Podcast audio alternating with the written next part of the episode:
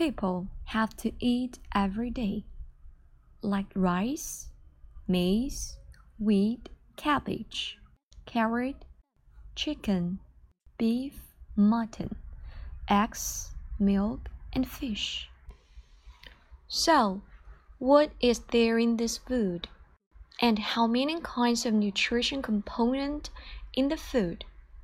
In scientific aspect, the six kinds of nutrition component in the food. The first is water. The second is protein. Third, carbohydrate. The fourth is lipid. The fifth is vitamin. The last one is mineral. As we all know that over 10% of the world's population today is undernourished. Most of this group lives in developing regions.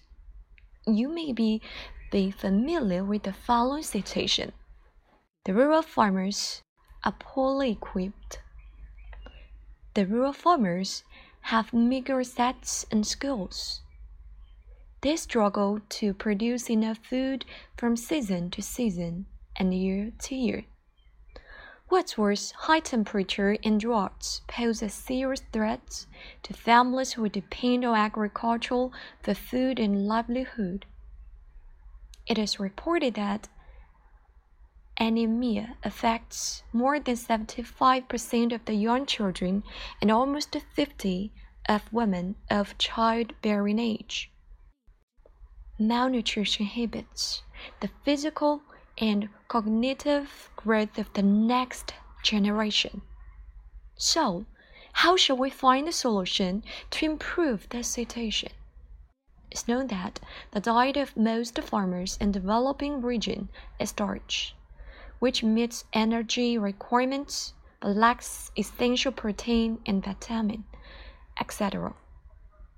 And human protein meaning comes from animal products to get animal products, we need the feed that is essential for food for animal production. That is to say, it is very important for the development of feed resource in animal production. So today, I would like to share with you the topic on feed processing in animal production. Welcome to my lecture. Thanks.